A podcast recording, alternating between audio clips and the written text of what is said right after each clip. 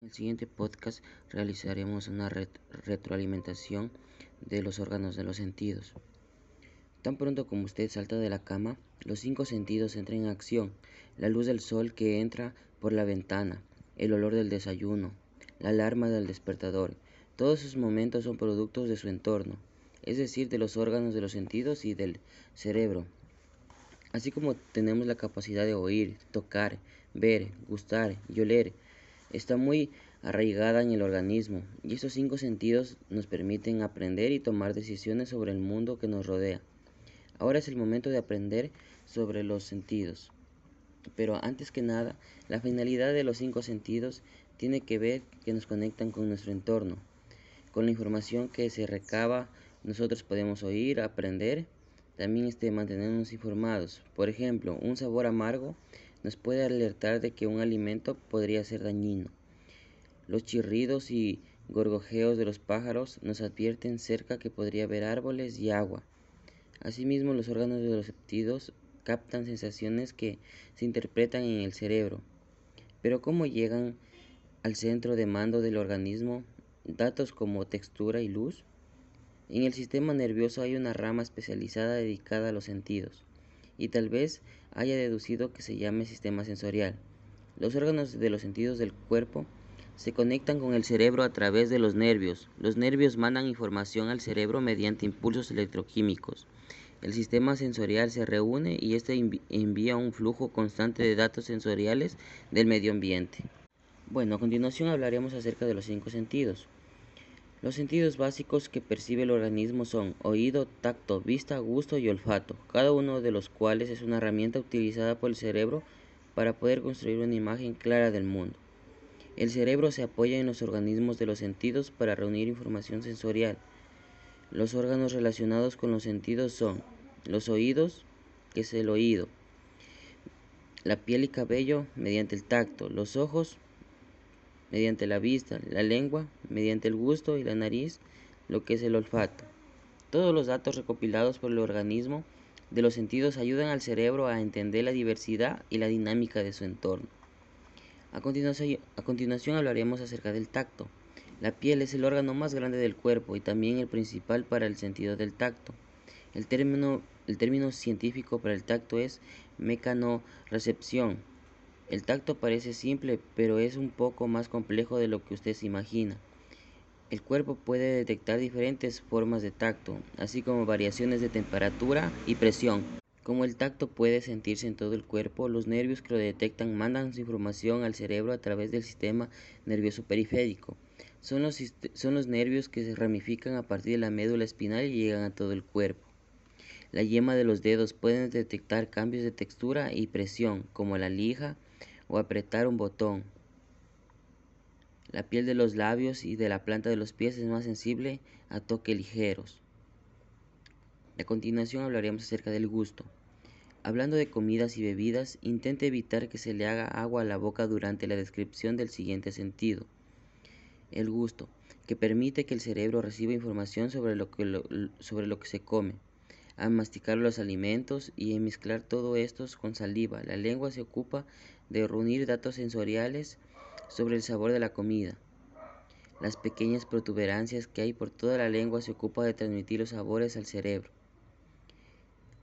Son cinco los sabores básicos detectados por la lengua que se envían al cerebro: el dulce, ácido, amargo, salado y umami.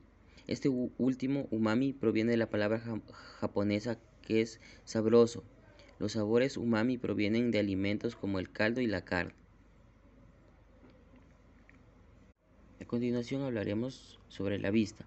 El tercer sentido es la vista, también conocida como visión, formado por el cerebro y un par de órganos sensoriales, los ojos. A menudo se piensa que la vista es el más fuerte de los sentidos porque en cuanto a información sobre el medio ambiente, los humanos tienden a perder más la visión que el oído y el olfato. Cuando usted mira a su alrededor la luz del espectro visible, la detección, los ojos rojo, anaranjado, amarillo, verde, azul, añil y violeta son los colores del espectro de luz invisible. Cuando la luz es reflejada por los objetos que lo rodean, los ojos mandan señales al cerebro y se crea una imagen reconocible. Los ojos utilizan la luz para poder leer. ¿Alguna vez ha tenido que vestirse a oscuras y se ha puesto calcetines que no combinan? ¿O después de llegar al trabajo se ha dado cuenta de que trae la camisa al revés? Para evitar un paso en falso en lo que a moda se refiere, lo único que se necesita es luz en su cuarto. En la retina hay dos tipos de células fotorreceptoras, los bastones y conos. Los primeros reciben información sobre brillantez de la luz, en tanto que los, que los conos distinguen entre diferentes colores. El siguiente sentido es el oído. El término científico para el oído es audición. Pero este tipo de audición no tiene por qué ponerlo nervioso. El oído es un sentido poderoso, ese que puede alegrarlo o protegerlo del peligro. Cuando usted oye la voz de un ser querido, la audición permite a su cerebro interpretar como conocida y tranquilizadora voz del otro. Las orejas recogen este tipo de información sensorial para el cerebro que llegan a ondas sonoras que son un tipo de energía mecánica. Cada onda sonora es una vibración de, diferente, de frecuencia única. El oído recibe y amplifica las ondas sonoras que el cerebro interpreta como diálogo, música, risa o mucho más. Finalmente tenemos el olfato. El quinto y último sentido es el olfato. La olfacción, otra manera de llamarle el olfato, es única, pues es el órgano sensorial detector. Está directamente conectado con el cerebro. Por eso es el sentido del olfato es extremadamente poderoso. Los olores entran al cuerpo por la nariz provenientes de las partículas transmitidas por el aire que se captan al respirar. Inhalar profundamente por la nariz e inclinarse hacia el fuente de olor puede ser este se puede intensificar.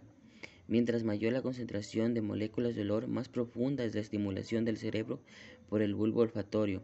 Por eso los olores fuertes son pocos atractivos y repugnantes, en cambio que los aromas más ligeros mandan señales más leves al cerebro.